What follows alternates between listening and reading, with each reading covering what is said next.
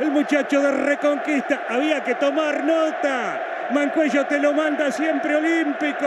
Mancuello, olímpico. Mancuello dice, Independiente le gana Tigre. Hola, hola und herzlich willkommen zu einer neuen Folge Gol Olympico, dem Podcast über Fußball in Südamerika. Nummer 42, die erste im Jahr 2023. Mein Name ist Johannes Fieber und schön, dass ihr immer noch dabei seid. Heute gibt es ein kleines Roundup aus aktuellen Themen rund um den Fußball in Südamerika. Wir schauen auf die wichtigsten Transfers aus Südamerika nach Europa und blicken voraus auf die anstehenden Wettbewerbe in Südamerika. Die Ligen haben ja noch nicht begonnen, die gehen aber auch bald los. Ähm, dennoch wird bereits wieder Fußball gespielt in Südamerika. Das alles und noch viel mehr nur jetzt bei Gol Olímpico. Vamos!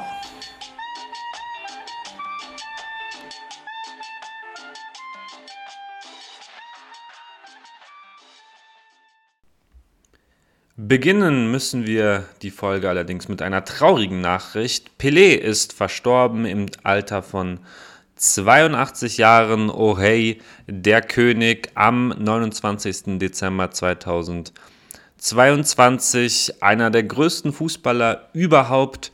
Mit Sicherheit der größte Fußballer seiner Generation und seiner Nation.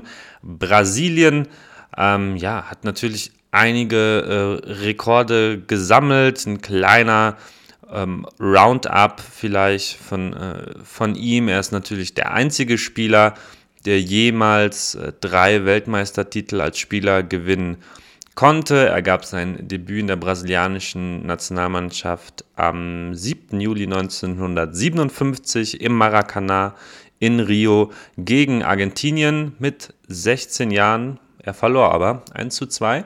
Äh, Im Alter von 17 Jahren wurde Pelé dann am 29. Juni 1958 in Stockholm gegen Schweden Weltmeister. 5 zu 2 ähm, haben sie da gewonnen und ja, auf diesem Weg zu diesem Weltmeistertitel ähm, ist der der jüngste Torschütze der WM-Geschichte beim 1-0 gegen Wales im Viertelfinale mit 17 Jahren und 239 Tagen. Er ist der jüngste Hattrick-Schütze der WM-Historie. Drei Tore hat er beim 5 zu 2 gegen Frankreich geschossen. Das war im Halbfinale 17 Jahre und 244 Tage. Und zum jüngsten Finaltorschützen bei der WM ähm, wurde er mit 17 Jahren und 249 Tagen. Hat für den FC Santos mehr als ein 1000 Tore geschossen. Bei seinem tausendsten Tor, das war ähm, ja eine ganz äh, ikonische historische Szene am 19. November 1969 in der Partie gegen äh, Vasco da Gama im Maracanã, wo dann das Spiel quasi erstmal ausgesetzt wurde. Im ganzen Land äh, haben die Kirchenglocken geläutet. Es gab eine Sonderbriefmarke, die dann herausgegeben wurde. Äh, ja, und das ganze Land befand sich quasi im äh, Freudentaumel. Ja, so und natürlich noch viele, viele, viele mehr ähm, Rekorde, die er aufgestellt hat. Die kann man jetzt alle gar nicht ähm, so weit aufstellen. Ist natürlich vor meiner Zeit gewesen, vor eurer Zeit wahrscheinlich auch. Ähm, Deswegen ist das natürlich so ein bisschen, finde ich, immer schwer zu greifen, so, so Spieler, die, die man selbst nicht hat spielen sehen, auch wenn man die natürlich dann auf Videos noch sehen kann. Ähm, aber das Ganze ist natürlich auch eine, eine ganze Weile her. Ähm, der FC Santos hat ähm, natürlich viele, viele Aktionen ähm, jetzt gemacht äh, zum Tod von Pelé. Im ganzen Land viele Vereine, aber ja, eben auch nicht nur Vereine. Ähm, ja, man hat da die, die, die Trauerszenen und so weiter. Habt ihr vielleicht alle gesehen. Ähm, jetzt zuletzt hat der FC Santos beispielsweise beim ersten Spiel nach Pelés Tod gegen Mirassol in der Staatsmeisterschaft Sao Paulos, der Paulista, haben sie quasi mit ja, so Retro-Trikots in ganz weiß gespielt. Da war quasi dann nur das ähm, Santos-Logo drauf und ähm, die Trauerbinde. Und ähm, alle Spieler trugen ähm, Rückennummern oder trugen ihre Rückennummer und die dann durch eine Nummer ergänzt wurde, die dann ähm, 10 ergeben hat. Also die Nummer von Pelé, also beispielsweise die Nummer 5, hat dann die Nummer 5 plus 5 getragen. Äh, so nur als kleine ähm, Geste. Schauen wir uns auch noch das größere Bild an. Ja, also Natürlich hat Pelé in, in Brasilien selbst auch eine sehr, sehr ähm, große Bedeutung. Er ist das Idol vieler, vieler ähm, Menschen, nicht nur Fußballer, natürlich auch Fußballern, aber auch darüber hinaus. Auch wenn er sich äh, politisch ja nicht ähm, so geäußert hat, nie geäußert hat, ähm, vielleicht nicht so meinungsstark ähm, war außerhalb des äh, Fußballs, aber nichtsdestotrotz natürlich eine große Persönlichkeit, eine große Ikone des Weltfußballs. Ähm, ja, ist von uns gegangen im Alter von 82 Jahren am 29. Dezember 2022. Oh hey, Billy. Dann ähm, der Blick auf die äh, Nationalmannschaften kurz von Südamerika. Die WM ist äh, vorbei. Wir sind jetzt hier in diesem Podcast dreieinhalb Jahre auf jeden Fall erstmal Weltmeister, denn Argentinien ist Weltmeister geworden. Ähm, Ecuador hat auch an der WM teilgenommen, was schon ein äh, guter Erfolg war auf jeden Fall. Ähm, ein ähm, Macher dieses Erfolges war natürlich der argentinische Trainer Gustavo Alvaro, der ist jetzt nicht mehr Trainer von ähm, Ecuador, war ein sehr, sehr wichtiger Mann für diese Mannschaft, definitiv. Hat ähm, ja, die Mannschaft zur WM geführt, hat die Mannschaft geformt mit seinen Ideen, äh, seiner Spielidee, der ja wirklich ja sehr, sehr attraktiven Fußball äh, bietet. Ähm, war auch eine Art Vaterfigur für viele Spieler, denn er hat eben viele, viele junge Spieler rangeführt an die Nationalmannschaft, hat ihnen vertraut in El Tri, ähm, was natürlich eine Leistung definitiv ist. Ähm, er hat sich immer auch äh, in schwierigen Situationen vor die Mannschaft gestellt, hatte ein sehr, sehr hohes Ansehen bei den Spielern. Ähm, ja, und hat es wirklich sehr gut geschafft, diese ähm, sehr, sehr talentierte junge Generation, die Ecuador da aufgebaut hat, äh, erfolgreich in die Nationalmannschaft äh, zu bringen. Klar, das Ausscheiden in der Gruppenphase war natürlich nicht schön, nichtsdestotrotz war auch die Qualifikation schon ein Erfolg ähm, ja, hat dann im letzten Spiel gegen den Senegal damals nicht gereicht. Und ja, jetzt ist natürlich die Frage erstmal, wer wird der Nachfolger? Ähm, Ricardo Gareca, der frühere Erfolgscoach von Peru, ähm, wird als Nachfolger gehandelt. Äh, Wäre natürlich jetzt auf den ersten Blick ein ganz passender Trainer auf jeden Fall der, denke ich, auch ganz gut mit jungen Spielern ähm, umgehen kann und eben auch eine Mannschaft noch weiterentwickeln kann. Denn jetzt muss natürlich noch der nächste Schritt für Ecuador gegangen werden. Es muss die nächste WM-Quali äh, erreicht werden. Es ist ja jetzt so, also das WM-Quali-System ist noch nicht zu 100% so ähm, ausgereift, dass es, dass es jetzt offiziell irgendwie ist. Also es gibt noch keinen Spielplan. Die WM-Quali wird wohl im Sommer erst starten, im März wahrscheinlich nicht. Ich sage extra wahrscheinlich. Es kann sich immer noch äh, in den letzten äh, Wochen vor den, äh, vor den Testspielen, vor der, vor der ähm, Länderspielpause kann sich da immer noch was ändern. So wie es aussieht, werden da Freundschaftsspiele gespielt in Südamerika und dann erst im Sommer die Quali begonnen. Bis dahin muss natürlich ein Trainer gefunden werden. Im Idealfall natürlich schon für die Freundschaftsspiele, dass man sich da so ein bisschen abstimmen kann. Im äh, Fall von Ecuador.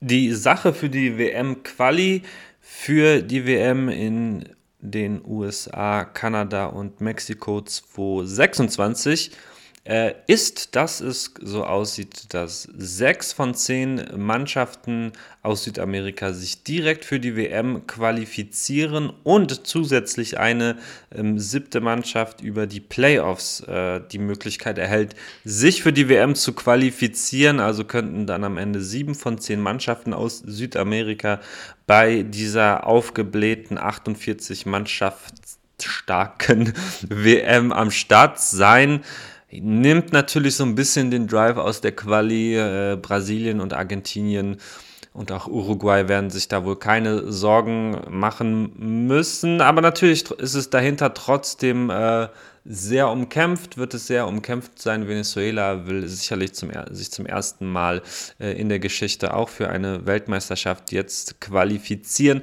Für Ecuador, ähm, ja, was muss der Trainer äh, machen? Neben der Weiterentwicklung natürlich dann auch ähm, die Stars, die ja gerade so äh, im Kommen sind, allen voran natürlich äh, Moises Caicedo, äh, der zurzeit bei Brighton spielt, aber da wahrscheinlich nicht mehr lange spielen wird. Im Sommer äh, ja, 23 oder vielleicht spätestens im Sommer 24, denke ich, ähm, dass er da zu einem größeren Verein wechseln wird und wenn er es auch da schafft, sich weiterzuentwickeln, schon den Sprung in die Weltklasse äh, ist ihm da auf jeden Fall zuzutrauen.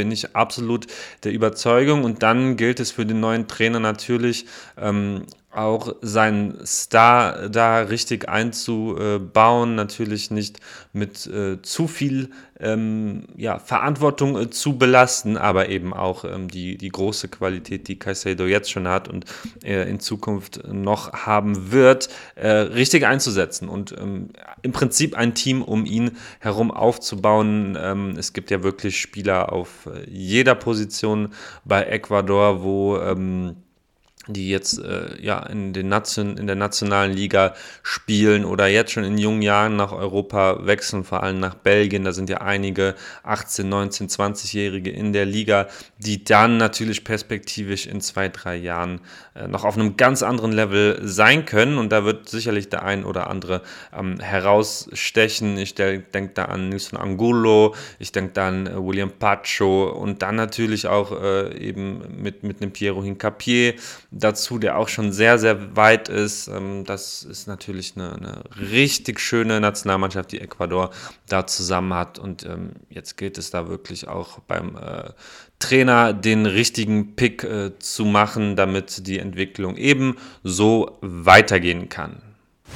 Schauen wir jetzt mal auf die wichtigsten Transfers, die sich bisher ergeben haben erst innerhalb Südamerikas und dann mal auf die Spieler, die besten Spieler, die auch diesen Januar den Weg wieder nach Europa gefunden haben. In Südamerika geht ja die Saison jetzt zu Jahresbeginn erst los. Das heißt, grundsätzlich ist das natürlich für die ähm, südamerikanischen Vereine eher ja, besser, die Spieler im Januar abzugeben, damit man die äh, ja, Saison eben entsprechend planen kann. Nichtsdestotrotz ähm, verkaufen sie natürlich auch im europäischen Sommer gerne den einen oder anderen äh, Spieler. Nichtsdestotrotz gilt der Markt in Südamerika im Januar äh, als einfacher, eben als ähm, im Sommer, was für äh, zumindest im, im, Bezug auf äh, europäische Vereine, die da ähm, sich eben verstärken wollen im Januar. Schauen wir aber ähm, ganz kurz auf zwei Spieler, die bereits letzten Sommer ähm, nach Südamerika gewechselt sind. Ganz kurz, ähm, und zwar zwei offensive Außenspieler. Einmal Igor Paixão, der von Curitiba zu Feyenoord gewechselt ist für 5 Millionen Euro, hat jetzt am Wochenende seinen ersten Treffer erzielt beim 3 zu 0 von Feyenoord bei Groningen.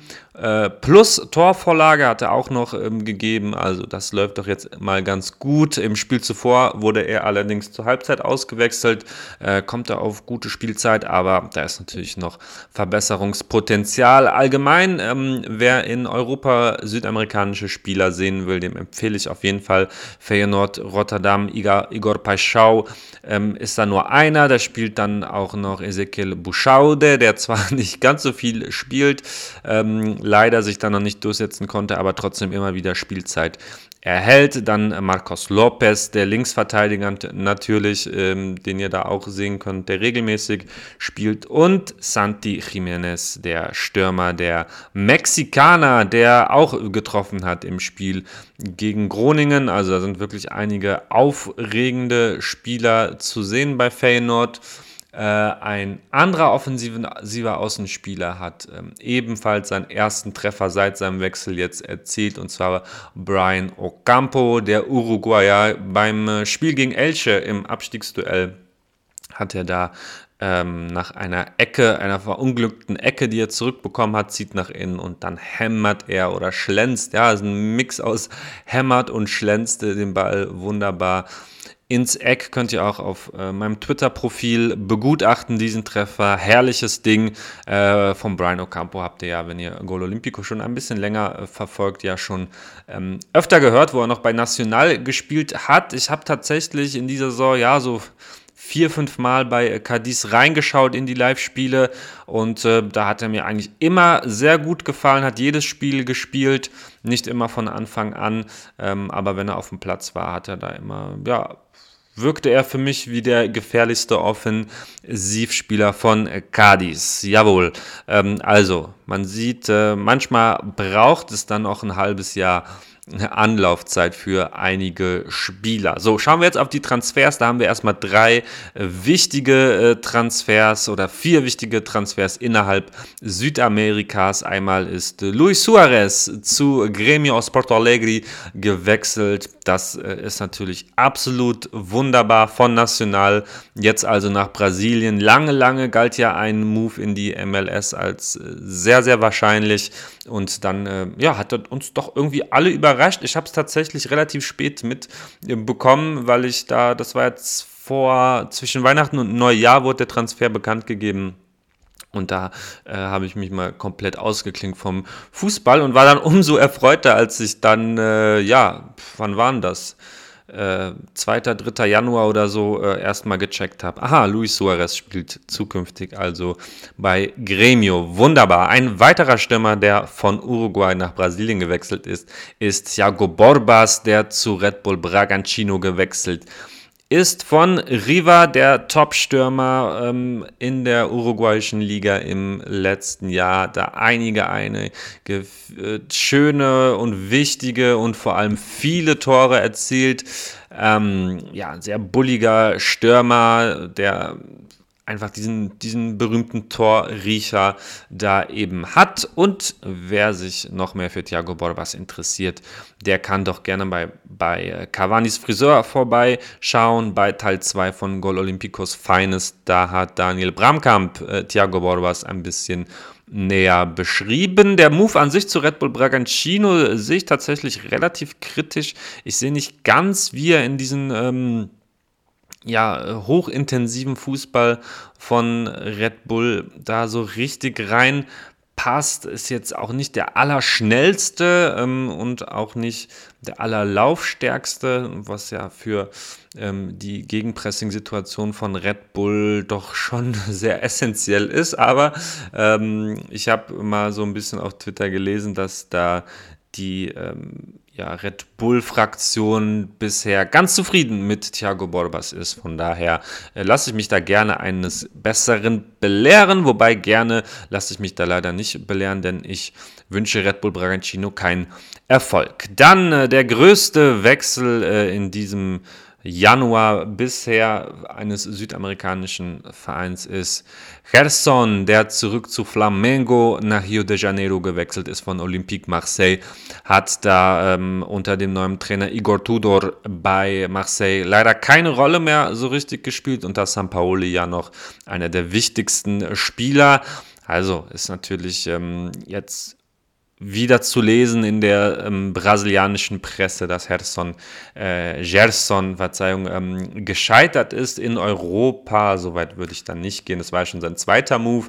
Den ersten könnte man als gescheitert bezeichnen, den zweiten, ähm, wobei gescheitert natürlich auch ein hässliches Wort ist, aber ähm, er hat es halt einfach nicht gepackt beim ersten Move. Jetzt beim zweiten war das schon mal ganz anders und hätte da sicherlich auch in Europa bleiben können. Aber Flamengo ist eben auch ein sehr, sehr zahlungsfreudiger Club, ähm, der da einiges Geld in die Hand genommen hat und jetzt äh, Gerson, also der Move zurück zu Flamengo, ist natürlich auch Andreas Pereira, der im Sommer zurück äh, nach England ist, so ein bisschen der Ersatz dazu soll ähm, ja, eines der größten Talente von Flamengo zu einem Wechsel hm, zu den Wolverhampton Wanderers ähm, stehen, nämlich der 21-jährige zentrale Mittelfeldspieler Joao Gomez.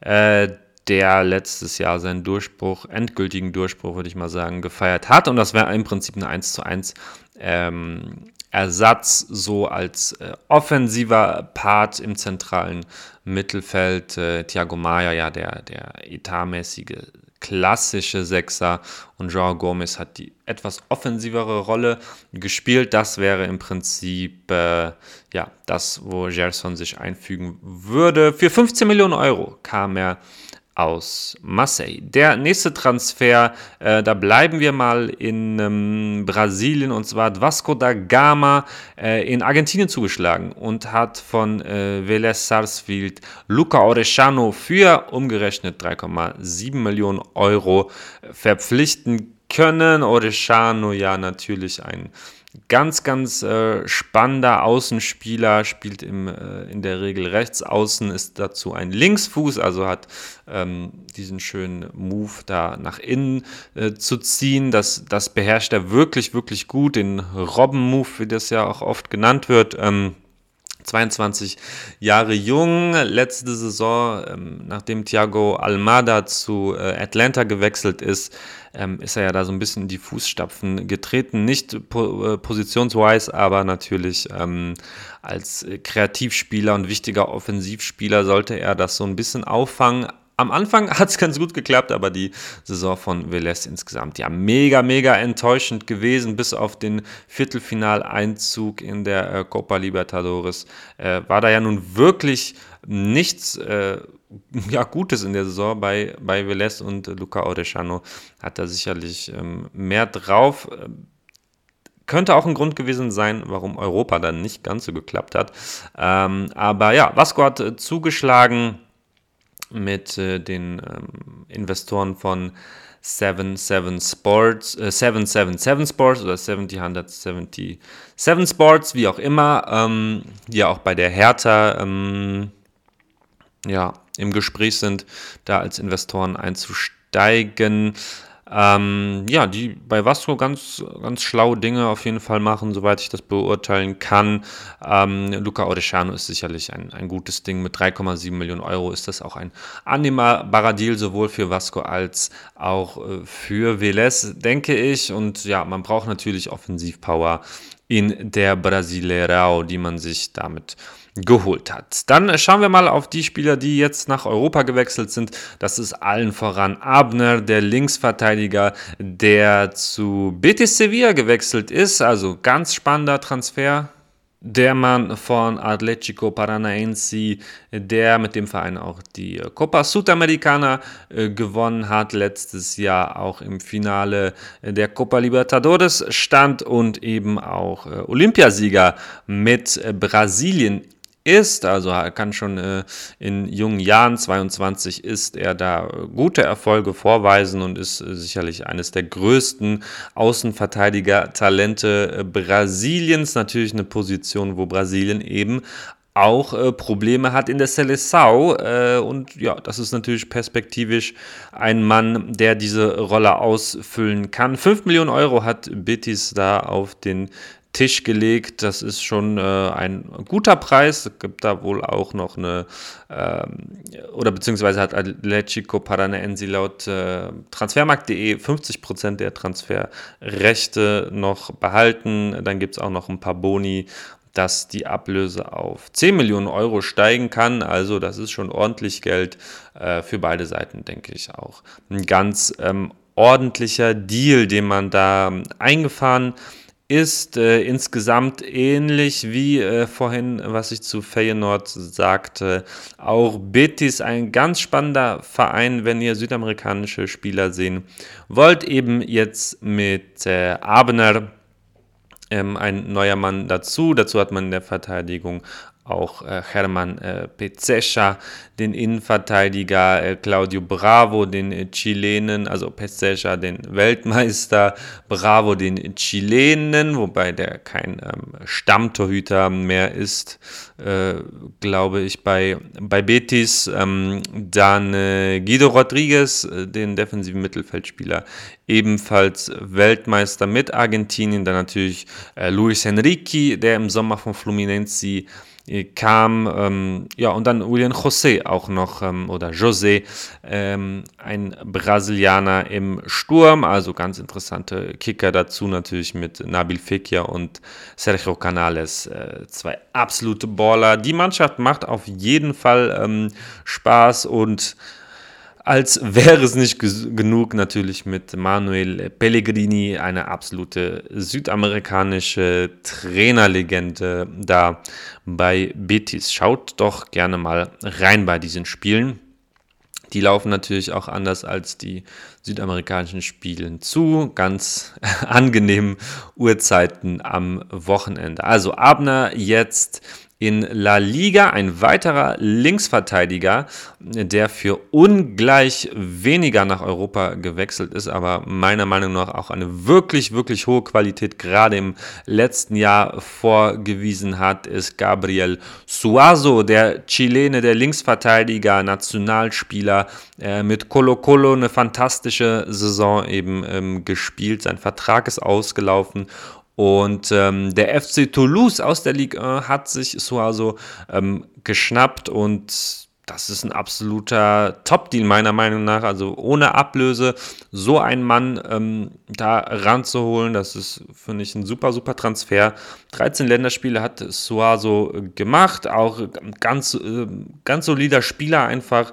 Ähm, hinten relativ schnörkellos, kann ganz gute Flanken schlagen, hat ja, Offensivdrang ist auf jeden Fall auch ganz, ganz passabel. Ähm, Gibt es vielleicht den einen oder anderen ähm, dribbelstärkeren oder spritzigeren ähm, Außenverteidiger, aber das, was äh, Suazo ähm, zeigt, das ist absolut erstligareif, sowohl in Frankreich als auch meiner Meinung nach in der äh, Bundesliga. Deswegen will ich da auch ähm, ja, bitte doch nichts hören aus der Bundesliga, dass man keine Linksverteidiger, guten Linksverteidiger hat, ist ja immer so eine Problemposition und das wäre natürlich für einige Vereine wirklich ein äh, super, super Spieler gewesen. Gabriel Suazo, ähm, der Chilene, war man wieder natürlich nicht auf der Höhe. Der FC Toulouse hat äh, zugeschlagen und ähm, das werde ich natürlich auch beobachten, wie er sich ähm, da jetzt machen wird. Toulouse als Aufsteiger in der Liga äh, äh, im stabilen Mittelfeld, das sieht ganz gut aus und ähm, Suazo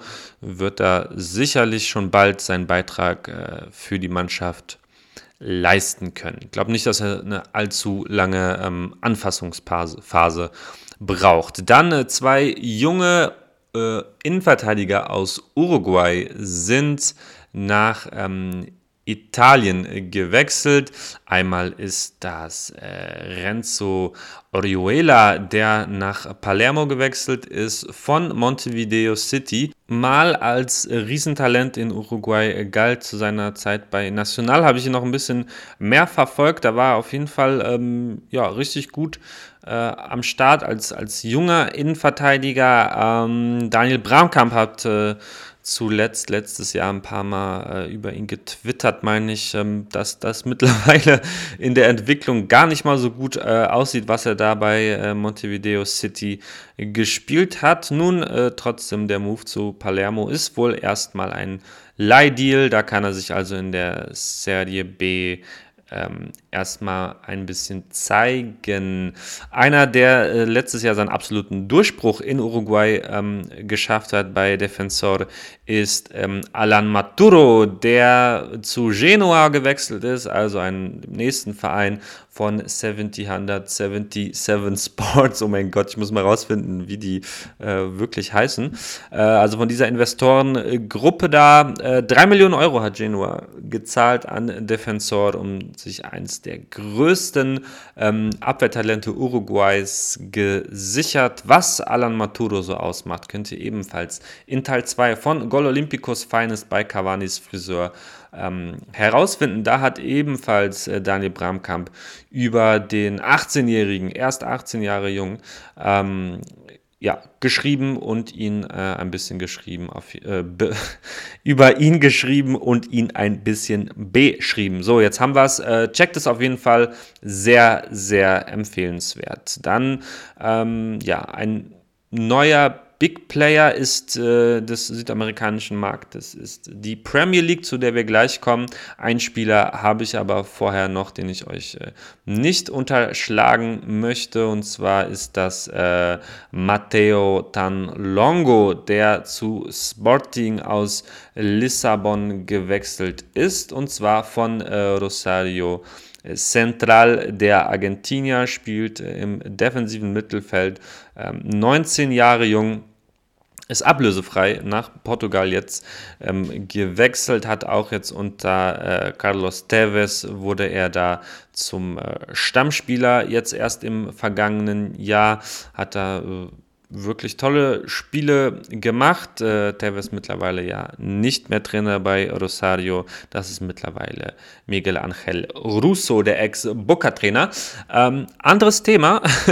äh, Matteo Tanlongo, äh, auf jeden Fall perspektivisch auch wieder ein super Transfer von Sporting, die ja mit Manuel Ujarte, dem äh, Uruguayer, wirklich einen äh, Sechser haben ähm, der wirklich äh, ebenfalls eine tolle Entwicklung ähm, genommen hat und auch erst 21 Jahre jung ist, kam damals von Phoenix für etwa 4 Millionen Euro, ähm, beziehungsweise kam er nach, äh, nach Portugal erstmal zu äh, Famalisau und ist dann nach, äh, zu Sporting gewechselt. Also war kein direkter Transfer von Sporting aus Südamerika. Nichtsdestotrotz ähm, kann ich mir vorstellen, dass äh, Tanlongo perspektivisch der Nachfolger von Ugarte wird, der immer wieder auch mit größeren Vereinen in Verbindung gebracht wird. Und Tanlongo positionsgetreu, auch ein ähnlicher Spielertyp, würde ich ihn zumindest so ähm, beschreiben. Also klassischer Sechser und guter Ballverteiler. Ähm, das sind die beiden Stärken von Ugarte, der natürlich noch ja, ein, zwei Level über Tanlongo zurzeit steht. Aber wenn er wechselt, hätte man ähm, zumindest einen äh, logischen Nachfolger direkt ähm, zur Hand. Eben ein ähnlicher Spielertyp, ähm, zwei Jahre jünger. Und ähm, deswegen betrachte ich auch diesen Transfer äh, von Sporting wirklich sehr, sehr positiv. Ähm, ein Transfer, den ich nicht ganz so äh, unkritisch betrachte, ist ähm, der von André Santos von Vasco da Gama zu Chelsea. Und damit sind wir jetzt auch in der Premier League, die mittlerweile ähm, ja, zum größten Südamerika-Investor äh, gerade so ein bisschen wird. Äh, traditionell ja eher so Spanien, Portugal, äh, auch Italien, die großen ähm, ja, tätigen eher größere Investitionen in Südamerika. Mittlerweile aber hat die Premier League auch erkannt, dass da eigentlich gar nicht so schlechte Kicker in Südamerika rumlaufen. André Santos also ist jetzt für 12,5 Millionen Euro zu Chelsea gewechselt und das ist ähm, ja, für ähm, die aktuelle Phase von, äh, von Chelsea natürlich ein äh, perspektivischer Transfer. Ich kann es aus André Santos Sicht einer, also rein sportlich kann ich es nicht ganz so nachvollziehen, weil jetzt natürlich ähm, eine Laie folgen muss, weil ähm, er Spielpraxis unbedingt braucht. Und da sind natürlich jetzt einige Vereine, kommen da in Frage wo ich nicht weiß, wenn es dann die Championship oder so wird, ist es dann wieder zweite Liga, nochmal so ein ganz anderer Fußball ähm, als in Brasilien. Und ich glaube nicht, dass ihm das, dieser Wechsel jetzt gut tut. Sollte noch eine Laie zurück nach Brasilien wiederum kommen in die erste Liga, ähm, sieht das Ganze schon wieder ein bisschen anders aus. Natürlich will er jetzt, wenn er mit 18 Jahren schon so ein tolles Angebot da von Chelsea hat, ist klar, dass er das dann ähm, machen will, annehmen will. Zum einen natürlich aus dem wirtschaftlichen Aspekt, zum anderen natürlich, dass er da direkt bei einem großen Verein schon äh, am Start ist. Aber äh, das Niveau hat er definitiv noch nicht. Ähm, ganz klar. Also ich habe ihn letztes Jahr relativ oft gesehen bei Vasco in Live-Spielen. Ähm, und das ist natürlich, dass er sich mit 18 da, äh, das war kurz nach seinem 18. Geburtstag, hat er sich da zum Stammspieler hochgespielt. Ähm, und äh, wurde auch zum absoluten Führungsspieler und im Prinzip zum wichtigsten Spieler da im zentralen Mittelfeld. Also wurde bei jeder, ähm, bei jeder Ballaktion hat das ganze Team ihn immer gesucht, also sowohl im Spielaufbau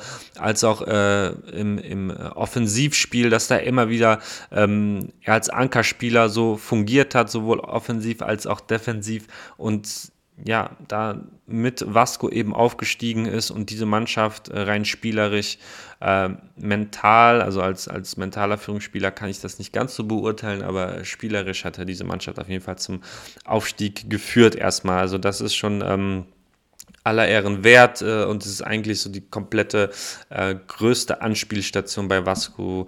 Ähm, in der ganzen Saison gewesen, hatte eben extrem viele Ballaktionen. Aber, und das ist jetzt eigentlich so mein Punkt, da waren natürlich auch einige Fehler dabei, teilweise ähm, Fehler mit Ballverlusten, die zwar nicht, äh, nicht häufig zum Tor geführt haben, aber eben für sehr, sehr viele ähm, gefährliche Situationen gesorgt haben. Also er hat noch nicht die Klasse und die Ruhe in jeder Situation, jede Situation perfekt ähm, zu lösen.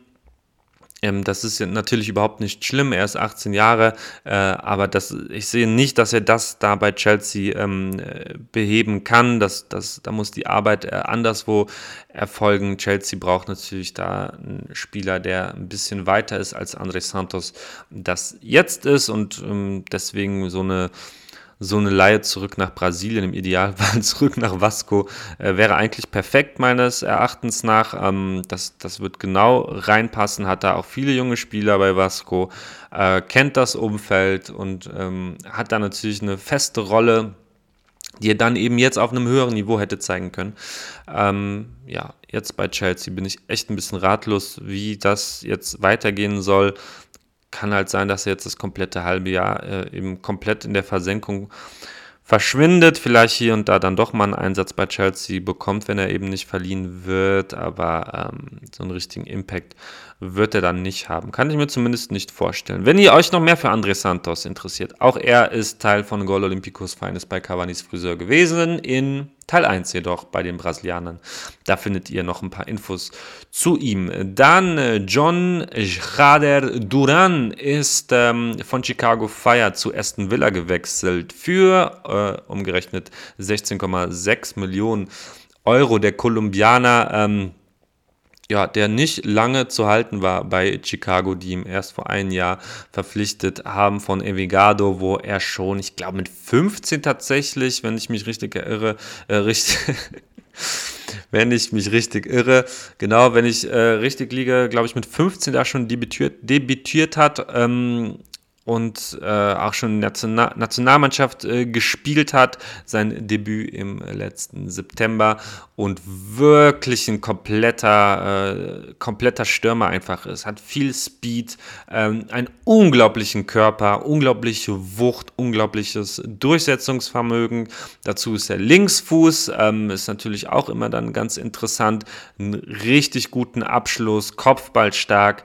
Ähm, also da komme ich gar nicht aus dem ähm, Schwärmen raus, aber auch ähnlich wie bei André Santos, jetzt mit 19 Jahren der Move zu Aston Villa ja, eigentlich nicht wie ähnlich wie bei André Santos, weil bei Aston Villa kann er, kann er als, kannst du als Stürmer dann auch mal mit Joker einsetzen, äh, dann doch nochmal was reißen äh, und dich besser anpassen. Und 16 Millionen ist natürlich ein absolutes Statement. Also ich denke, dass man da, da absolut mit ihm jetzt schon plant für die, für die Rückrunde.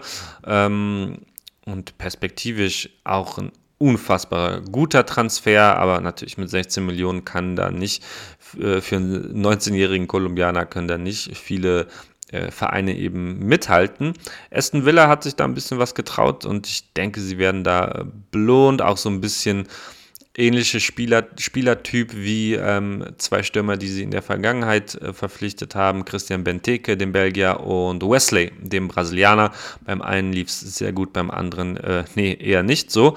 Ähm, deswegen natürlich die Qualität, das Talent hat äh, Duran, wie es dann am Ende, äh, wie wichtig er für Aston Villa dann äh, gewesen sein wird, wissen wir dann erst in zwei oder drei Jahren. Äh, aber ja, erstmal finde ich diesen Pick äh, überragend. John äh, Khader Duran äh, gefällt mir wirklich sehr gut. Ein, Top-Top-Stürmer könnte das, das werden mit sehr viel Qualität. Äh, auch in der MLS hat er da acht Tore, fünf Vorlagen, 27 Einsätzen. Äh, keine Top-Top-Quote, aber ähm, sein Spiel an sich ist schon wirklich sehr, sehr weit, sehr ausgereift und äh, gerade in den USA hat er da körperlich nochmal so dermaßen zugelegt. Ähm, das ist eine absolute Maschine, die Aston Villa ähm, sich da geschnappt hat. Sehr, sehr schön. Ähm, dann äh, schauen wir auf einen Argentinier, den es zum äh, FC Southampton äh, geführt hat, nämlich Carlos Alcaraz, der Argentinier, 20 Jahre jung, zentrales Mittelfeld. Ähm, für 13,6 Millionen ist er jetzt also auch ebenfalls in die Premier League ähm, gewechselt. Ja, Southampton natürlich äh, kein, ähm, kein Top-Verein.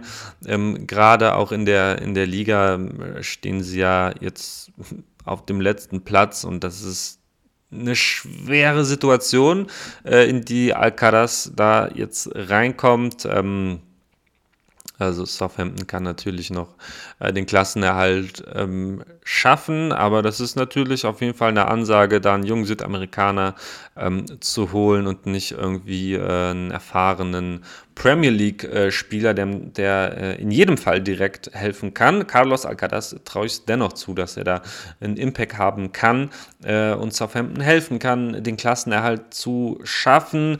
Sollte es äh, dann nicht klappen, sehe ich den Championship-Fußball wiederum äh, eher kritisch für, für äh, Carlos Alcaraz. Ich denke schon, dass der Premier League Fußball ihm mehr, mehr liegt, aber ähm, ja, eine, eine, kleine Wundertüte. Also natürlich absolut äh, sehr, sehr talentierter Spieler. Auch er ist in Gol Olympicus äh, Finest bei Cavani's Friseur, habe ich ihn da ein bisschen beschrieben in Teil 2. Ähm, also falls ihr euch äh, fragt, was das genau für einen Spieler ist, lest auch das gerne ähm, nochmal durch. Bin wirklich ge gespannt, wie das jetzt ausgeht mit ihm jetzt in diesem halben Jahr, das auch karriereweisend sein kann. Ähm, wenn der Abstieg folgt und er ein bisschen der Versenkung äh, verschwindet, kann das ja natürlich für seine ganze Karriere nicht ganz so schöne Folgen haben. Äh, Soweit sind wir zum Glück noch nicht. Äh, ich wünsche ihm das natürlich nicht, aber ähm, ja, finde ich von der Vereinswahl ähm, zum einen mutig von Alcaraz, zum anderen auch ein bisschen fragwürdig, aber vielleicht sollte da jetzt einfach der Move mal nach Europa kommen. Er ist ja immerhin schon 20, hahaha, äh, aber ähm, ja, müssen wir dann äh, im Sommer nochmal schauen, wie das dann ausgeht. Ich, ich habe keine Ahnung, ich weiß es nicht. Aber Carlos Alcaraz natürlich trotzdem äh, geiler Kicker. Ähm, Brighton ist in aller Munde. 3 zu 0 gegen Liverpool jetzt letztens gespielt und natürlich in der Kaderplanung äh, absolute Weltklasse, den Fußball, den sie spielen, ähm, absolut zu Recht gehypt und natürlich immer wieder mit so interessanten äh, Picks aus Südamerika nach äh, Moises Caicedo kam ja Julio Enciso und jetzt kam äh, Facundo Buonanotte aus äh, Rosario, von Rosario Central für 6 Millionen Euro, auch zu Brighton. Auch er ist in äh, Gol Olympicus Finest Teil 2 beschrieben von mir. Äh, wenn ihr da ein bisschen was zu seiner Spielanlage wissen wollt, checkt es auch nochmal ist aber auch natürlich jetzt äh, für diese Rückrunde wird er da sicherlich keine Rolle spielen wird da behutsam rangeführt. Äh, ich hatte das mal kritisiert bei Moises Caicedo, dass man da vielleicht sogar zu lange gewartet hat, so ein paar Monate einfach verschenkt hat. Er war schon längst bereit, so hat es damals ähm, geschienen. Bei Julio Enciso, der bekommt ja schon so ein bisschen mehr Einsätze, auch Kaderplätze und so weiter. Ähm, da wird schon ein bisschen anders mit ihm umgegangen und ich glaube auch bei ähm, äh, Buonanotte könnte da vielleicht ja zum Ende der Saison schon hier und da ein Kaderplatz, vielleicht sogar ein Joker-Einsatz, je nachdem, wo Brighton dann äh, steht natürlich, äh, wenn es da doch noch um, um, internationale Plätze oder so geht, was ja durchaus sein kann. Ähm, ja, weiß ich nicht, ob dann äh, Bonanotte da reingeschmissen wird, aber ist natürlich trotzdem auch ein, äh, oder auch, äh, anders als die bisherigen Spieler, ähm, ein, ein, ein äh, völliger, ähm, also ein Spieler, der ein, ein Spiel völlig verändern ändern kann, eine ganz andere Statik geben kann, wenn es mal offensiv nicht so läuft. Ähm, und er dann irgendwie reingeschmissen wird, auch in der Premier League und ähm, ja, die, die Gegner vielleicht dann einfach überrascht werden ähm, von, von seiner Kreativität, von seinem Spielwitz, was ich mir durchaus vorstellen kann, wenn da so ein unbekannter kleiner Argentinier reinkommt.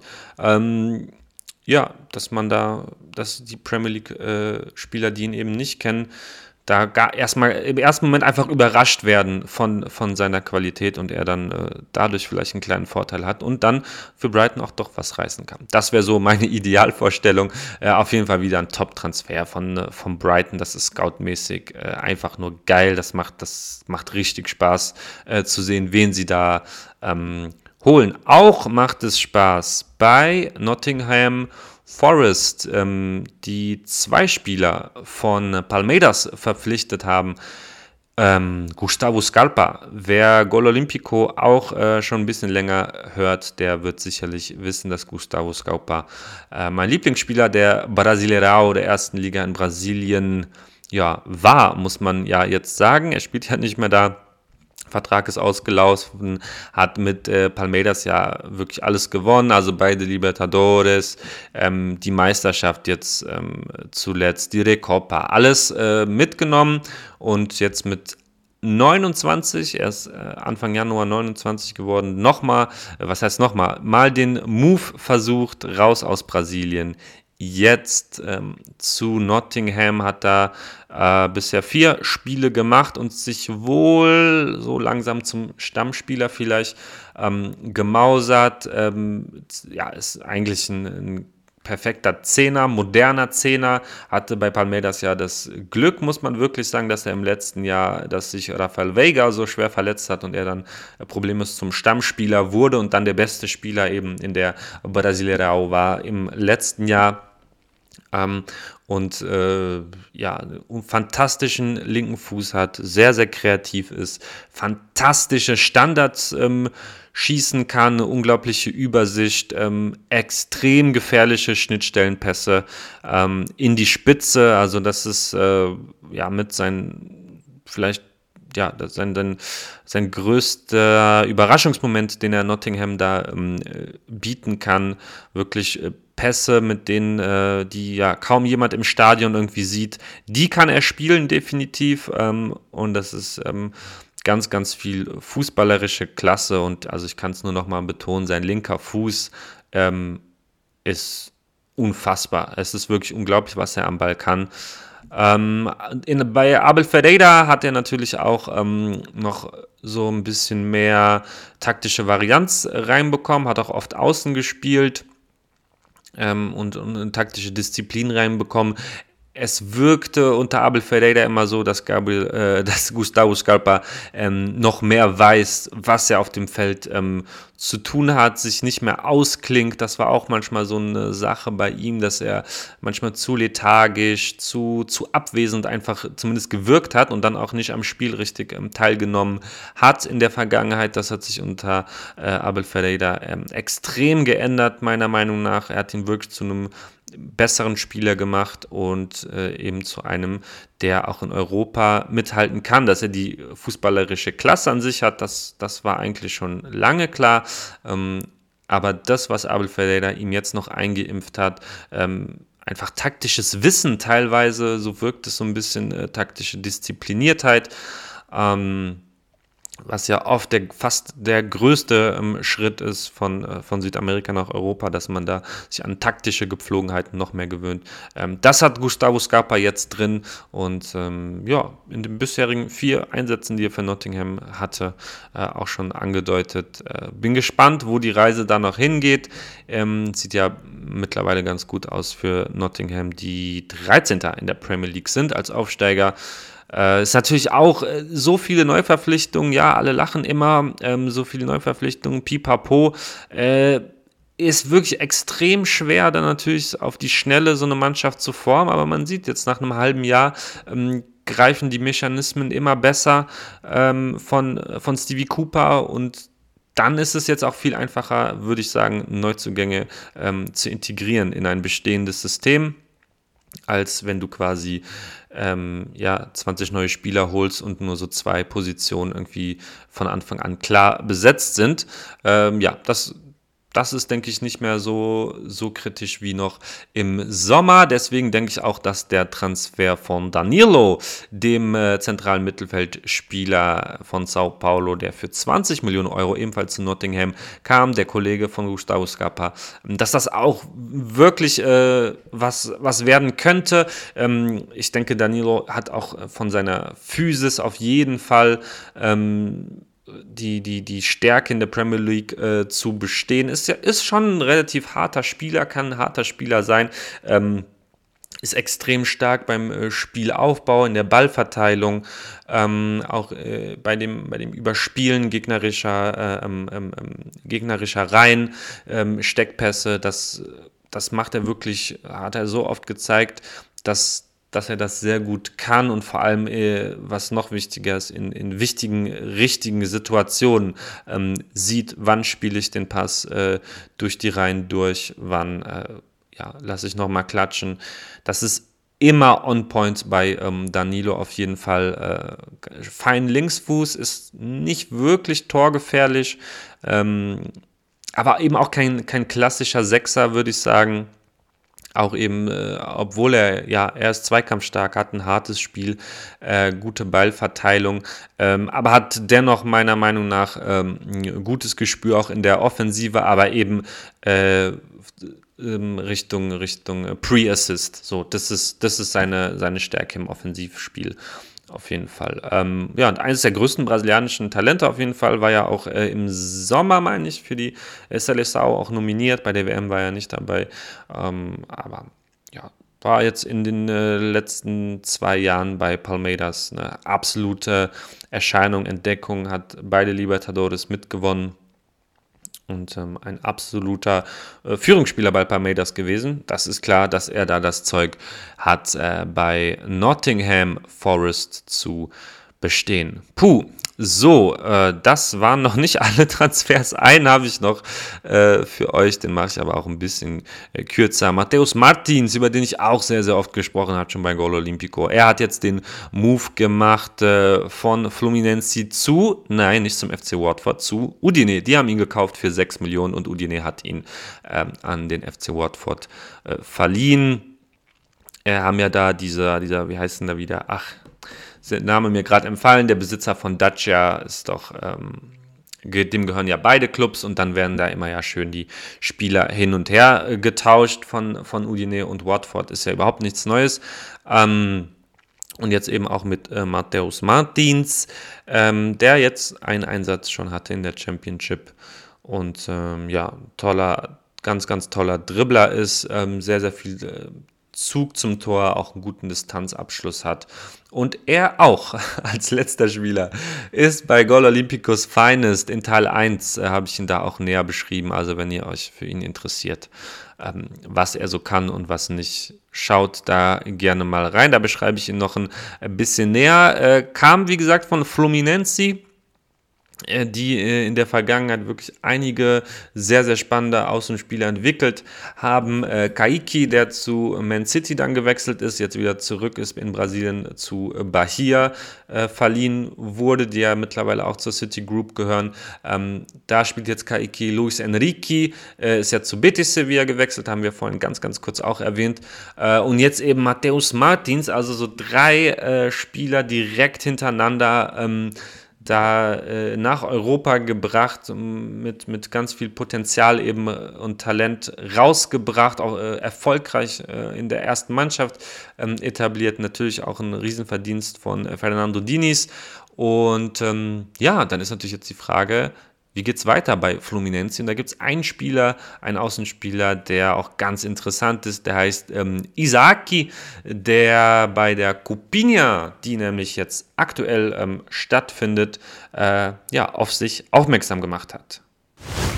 Und das, obwohl er nur zwei Spiele gemacht hat und Fluminense auch in der Zwischenrunde schon ausgeschieden ist äh, gegen Goyas. Und ähm, dennoch hat er bei seinen Auftritten auf jeden Fall einen bleibenden Eindruck hinterlassen, hat eher so eine zentrale Position ähm, gespielt. Ähm, kann allerdings eben auch außen spielen und äh, offensiv auf jeden Fall und ähm, wäre dann vielleicht der nächste Youngster, den Fluminense da für die Außen rausbringt. Zumal äh, Fluminense ähm, in der Nacht zum Mittwoch ähm, in der Campeonato Carioca gegen Nova Iguazu ähm, 1-0 gewonnen hat und da war Isaki auch schon im Kader. Also da werden wir natürlich die Augen weiter drauf halten, ob ähm, ja, da wirklich ein neues, sehr starkes Talent wieder bei Fluminense am Start ist. Ähm, in der Copinia sind wir also jetzt im äh, Viertelfinale. Die Begegnungen sind da auch schon ausgelost. Palmeiras spielt gegen äh, Floresta, Sport Recife gegen Goiás, América Mineiro gegen Ituano und der FC Santos ist auch noch dabei gegen äh, Fortaleza. Äh, in der Zwischenrunde hatte auch Ivonei, der auch letzte Saison schon einige Spiele für die erste Mannschaft vom FC Santos gemacht hat, ein unfassbares Ding aus, ja, sagen wir mal 70 Metern ähm, gemacht. Könnt ihr sehen auf meinem Twitter-Channel. Und das ist ganz klar das Golasso der Woche.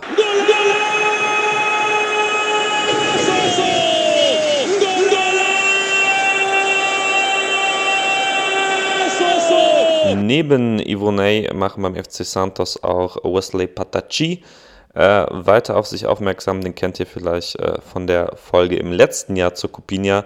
Ähm, der hat auch schon wirklich richtig, richtig stark abgeliefert letztes Jahr, konnte sich dann in der Folge aber nicht beim FC Santos bei den Profis äh, durchsetzen, hatte ein paar Kadereinsätze ich weiß gar nicht, ob er vielleicht sogar mal eingewechselt wurde, aber auf jeden Fall kein, äh, ja, nicht, nicht sich, sich nicht nachhaltig äh, in der ersten Mannschaft durchsetzen. Jetzt wieder mit tollen Auftritten ähm, und ähm, wer weiß, vielleicht ist es dieses Jahr ja sein Jahr. Äh, genauso wie David Washington, äh, der ähm, Stürmer, der ebenfalls äh, für den FC Santos ähm, in der ersten Mannschaft auch schon gespielt hat. Ähm, der hat auch eben bei der ähm, Cupinha jetzt in diesem Jahr wieder getroffen und ähm, ist äh, ja, ein zentraler Stürmer, sehr, sehr abschlussstark, ähm, ja, sehr, sehr äh, auch dribbelstark, sehr, sehr spielstark, ähm, kombinationsstark ähm,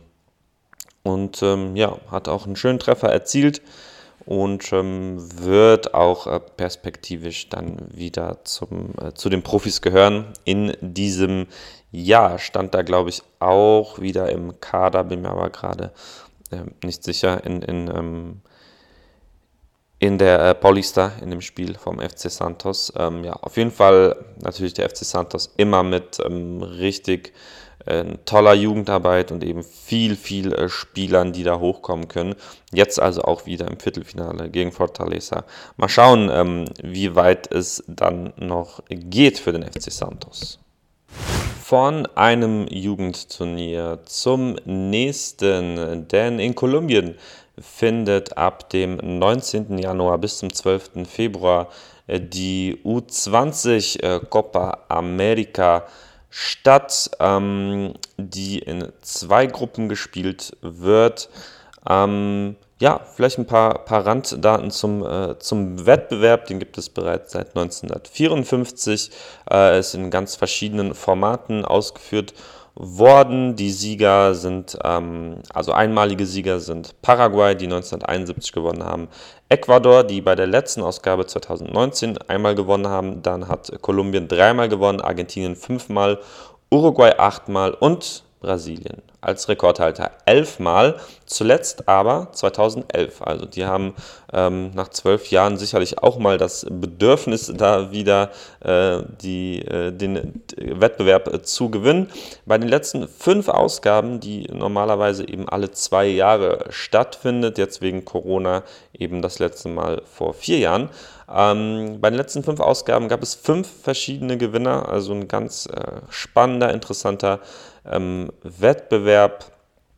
Und ähm, ja, schauen wir uns ganz kurz äh, den Turniermodus an. Also es gibt zwei Gruppen. Gruppe A mit Kolumbien, Argentinien, Brasilien, Paraguay und Peru.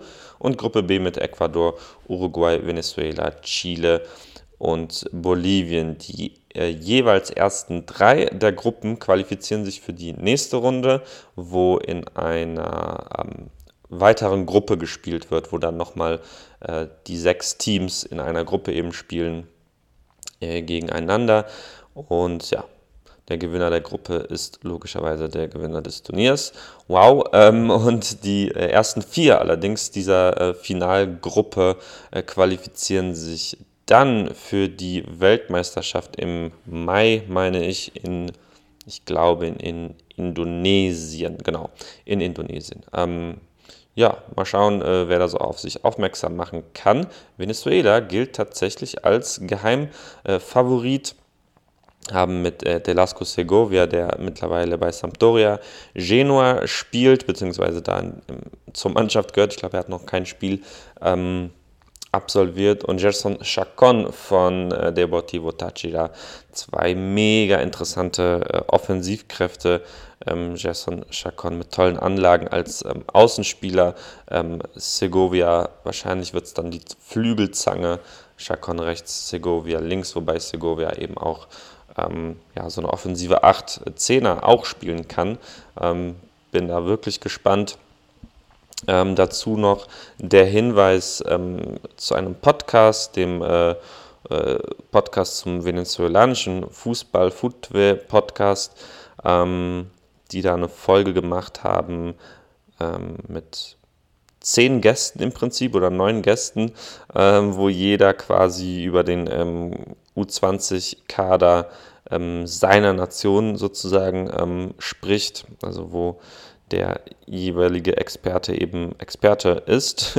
Und äh, ich habe zwar noch nicht reingehört, aber da sind auf jeden Fall ähm, ja, Experten am Start, die sich wirklich sehr, sehr gut auskennen. Ähm, falls euch das Turnier also mehr interessiert, ist es eine absolute äh, Empfehlung, da mal reinzuhören. Genau. Ähm, soweit ähm, wirklich sehr, sehr spannendes Turnier. Ich habe gerade überlegt, äh, ob es auf YouTube übertragen wird, habe jetzt noch nichts gefunden, ähm, aber ich gehe mal davon aus, dass es frei empfänglich irgendwo zu sehen sein wird oder auf der CONMEBOL-Seite, hm, bin ich ganz sicher, aber ich denke und hoffe, dass man das Turnier gut verfolgen kann. Besonders spannend ist natürlich der Kader von äh, Brasilien, die eben auch als Favorit ins ähm, Turnier gehen. Also Spieler wie André Santos, Mateus Martins, über die wir heute schon gesprochen haben, ähm, sind da unter anderem dabei, aber auch Vitor Rocchi von Atletico Paranaense, Angelo vom FC Santos, Marlon Gomez von Vasco, Mateus Franza von Flamengo äh, und so weiter und so fort.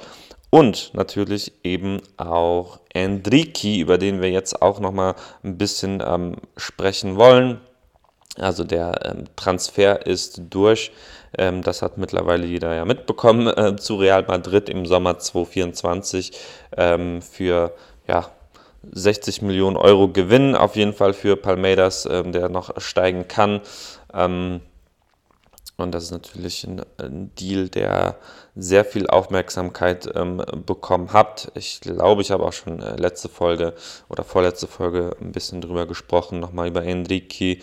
Ähm, ja, was wir uns jetzt anschauen ist, was geht denn dieses Jahr bei ihm?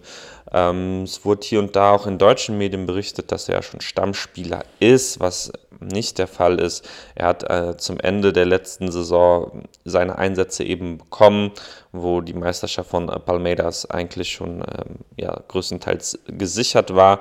Ähm, hatte aber natürlich äh, wirklich tolle Spiele gemacht, aber als Stammspieler hätte ich ihn da auf jeden Fall noch nicht äh, bezeichnet, einfach in dem, in dem Kontext, äh, wo sich Palmeiras da eben, äh, in welcher Saisonphase sie sich da befunden haben.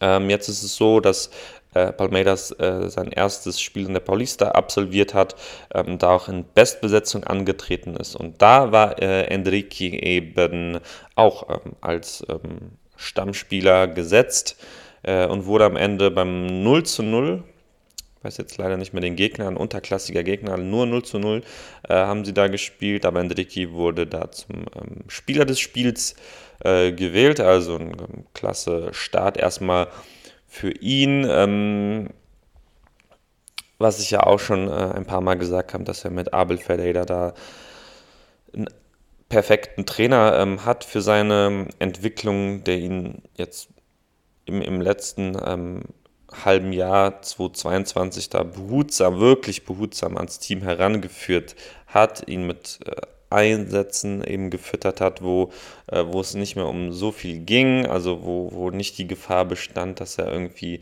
ähm, bei Fehlern, dass das allzu großen Einfluss hat, ähm, hat ihn da teilweise echt sehr gut geschützt. Eben erst mit Einwechslungen, dann auch mit Startelf-Einsätzen. Dann hat Enrique auch schon ähm, getroffen. Jetzt eben im ersten Spiel wieder in der, in der Bestformation ähm, was es so vorher nicht gab. Also er hat, Enrique war noch nicht ähm, in der ersten Elf, wo Palmeiras in Bestformation gespielt hat. Das war jetzt der Fall gewesen im ersten Spiel. Ähm, das sagt auf jeden Fall mal schon was aus, definitiv.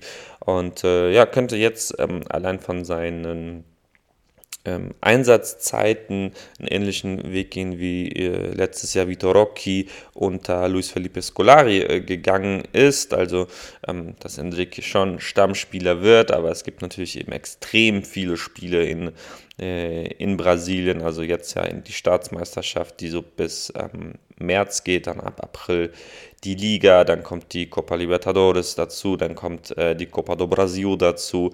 Ähm, das sind natürlich mega, mega viele Spiele, ähm, die, die die brasilianischen Mannschaften da jedes Jahr abreißen. Um die 70, wenn sie dann auch noch international spielen.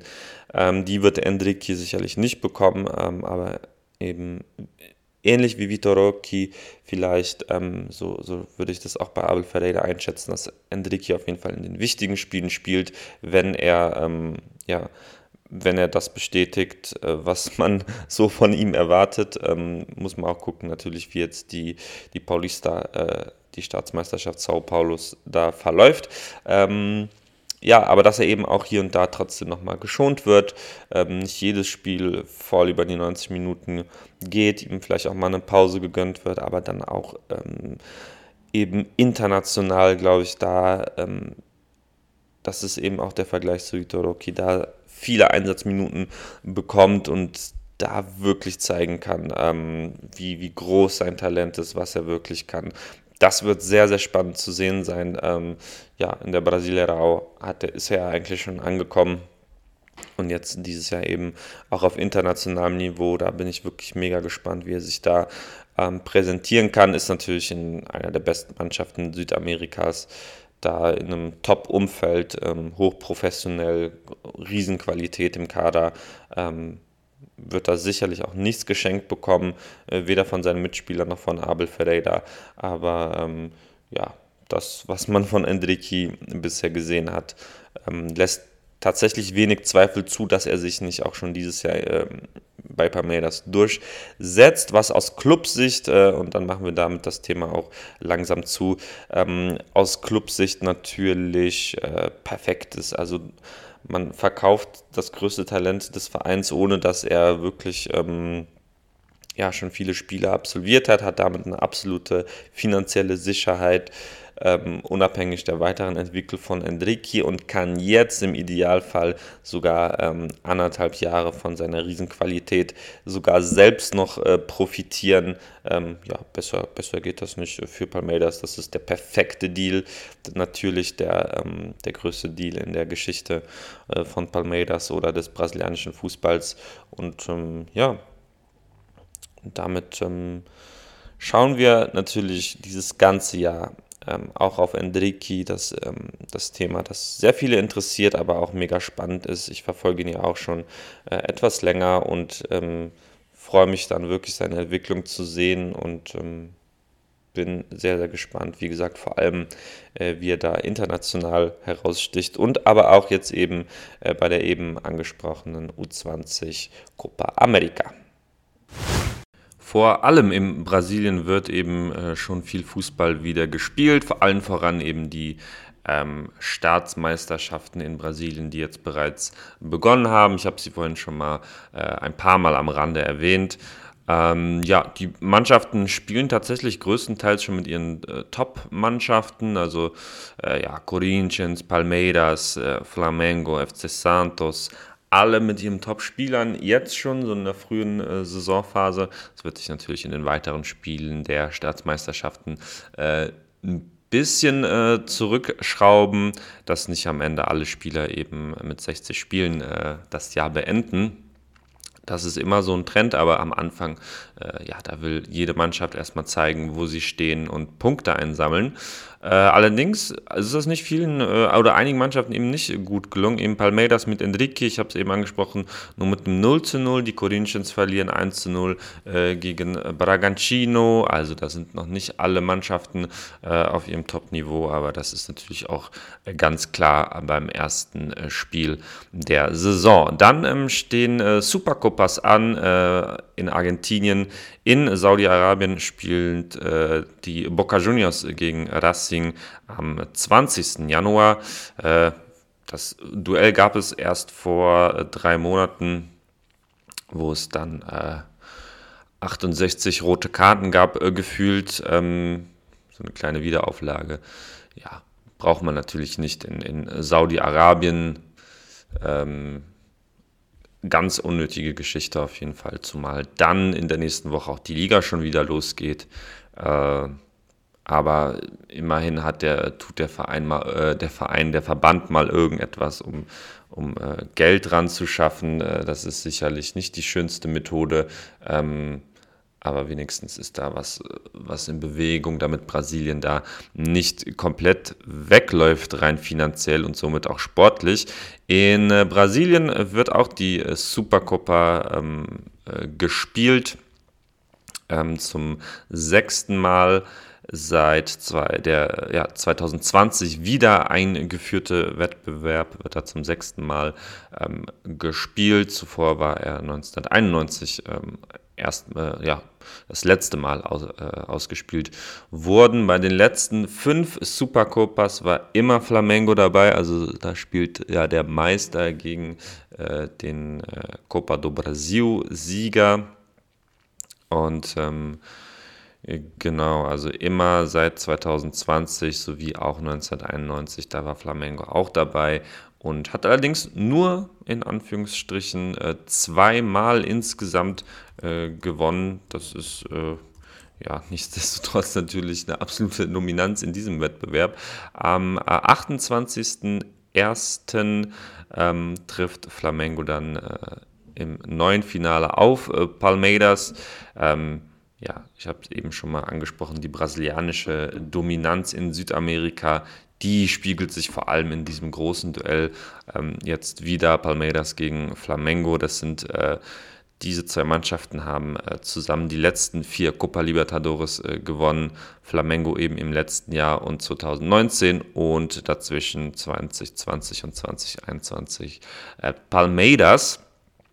Ähm, das ist wirklich ein absolutes Top-Duell mit zwei absoluten Top-Mannschaften. Ähm, ja, sollte man sich nicht entgehen lassen. Das, das wird sicherlich Spaß machen.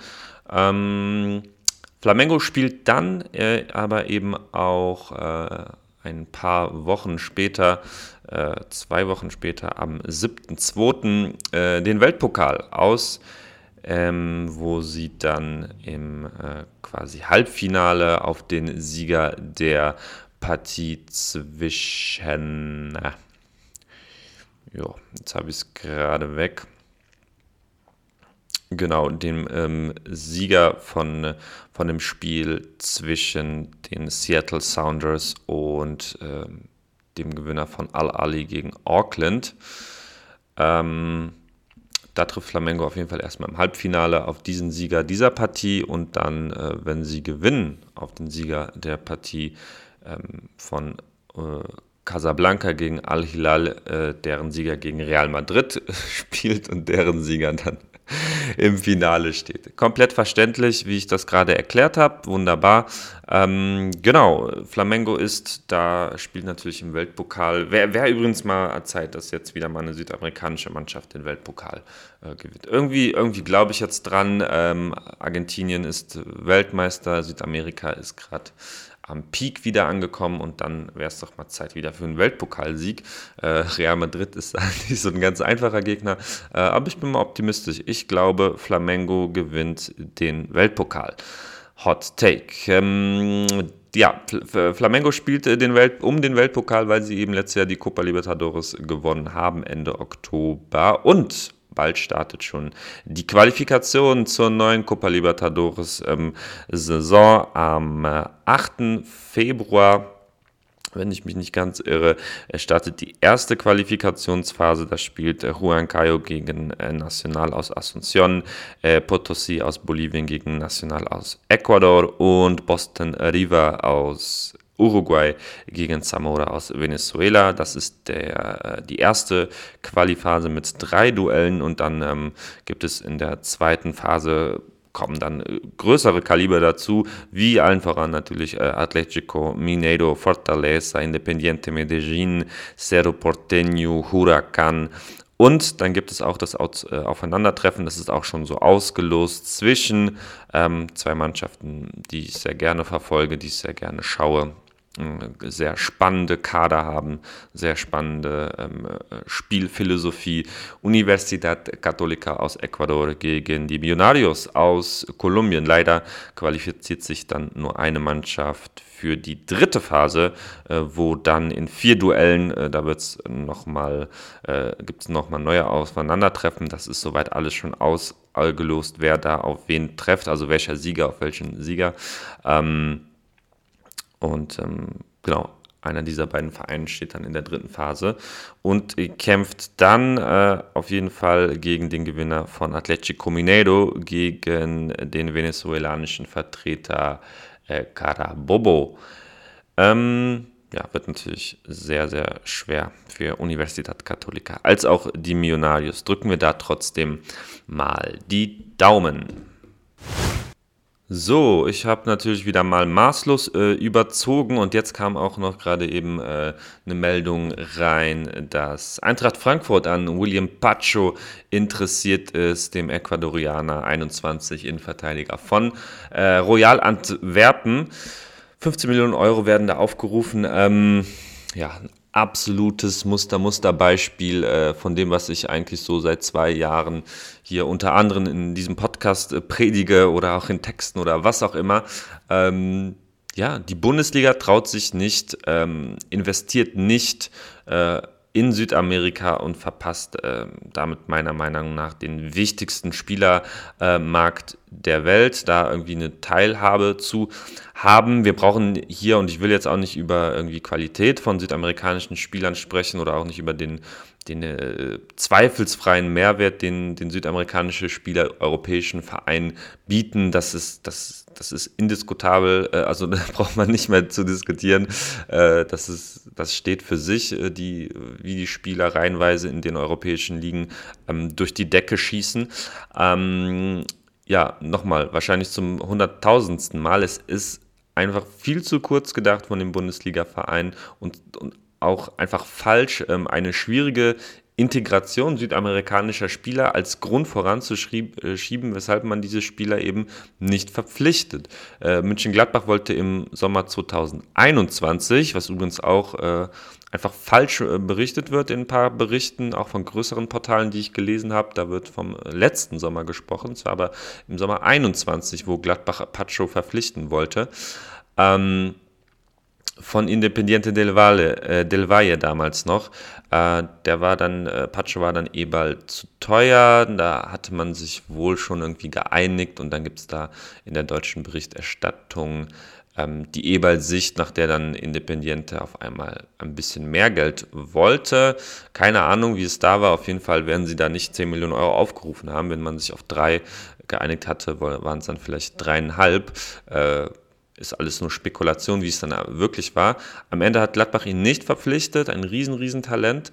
Ähm, Im darauffolgenden Winter 2022 hat dann Royal Antwerpen zugeschlagen, äh, für weniger als das, was Gladbach geboten hatte.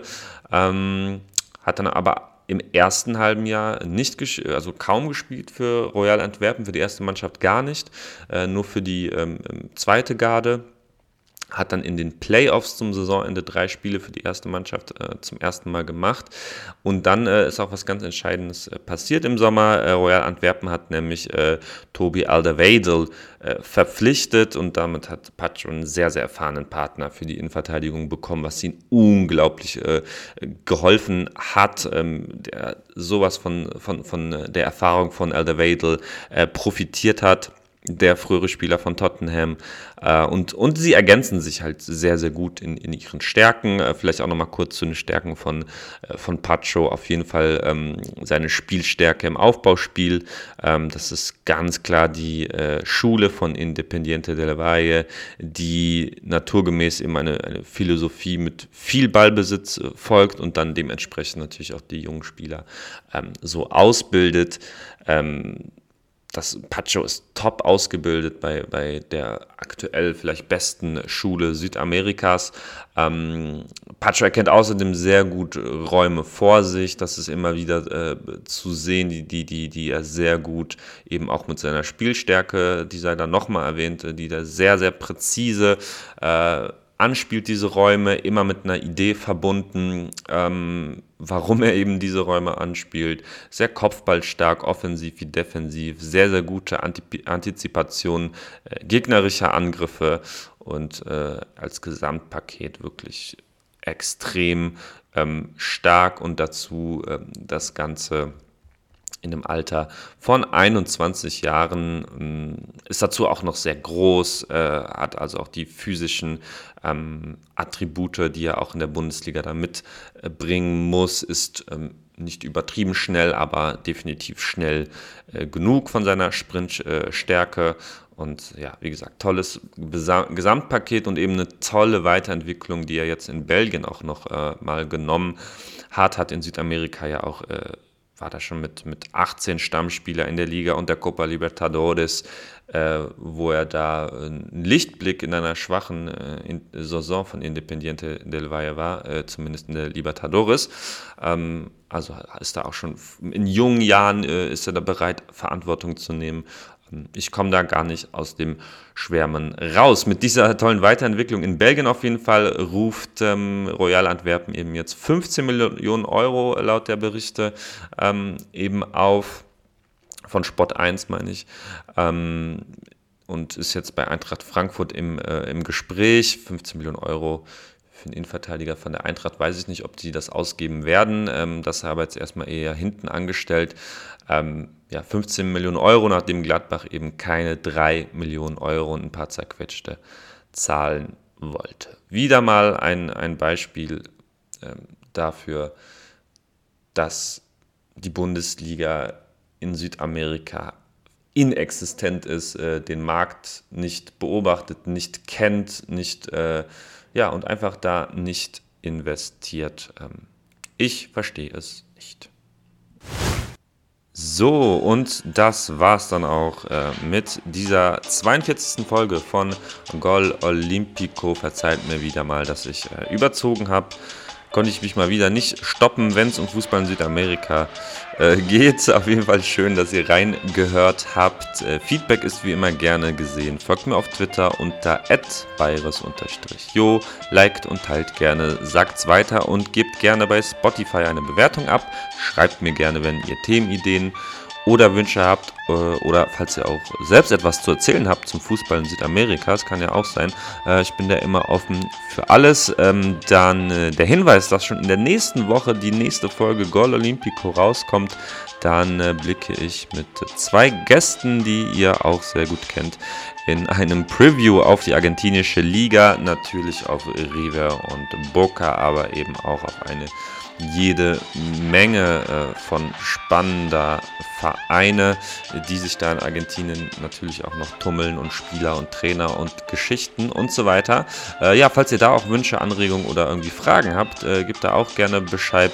Schreibt mir auf Twitter oder sonst wo. Ähm, das nehmen wir dann auch gerne in die Folge mit auf. Jawohl, dann bleibt wie immer nur äh, Danke, schöne Restwoche, schönes Wochenende. Dann bald denkt daran, die Supercopa in Argentinien findet statt, die Copinha, die Staatsmeisterschaften in Brasilien und die U20 äh, Copa America, die beginnt oder die anderen äh, Wettbewerbe, die ich genannt habe, die dann schon im äh, vollen Gange sind. Checkt das auf jeden Fall, verpasst es nicht, denn was Besseres als Fußball in Südamerika findet ihr im Fußballkosmos definitiv nicht. In diesem Sinne bleibt stabil und loco. Adios.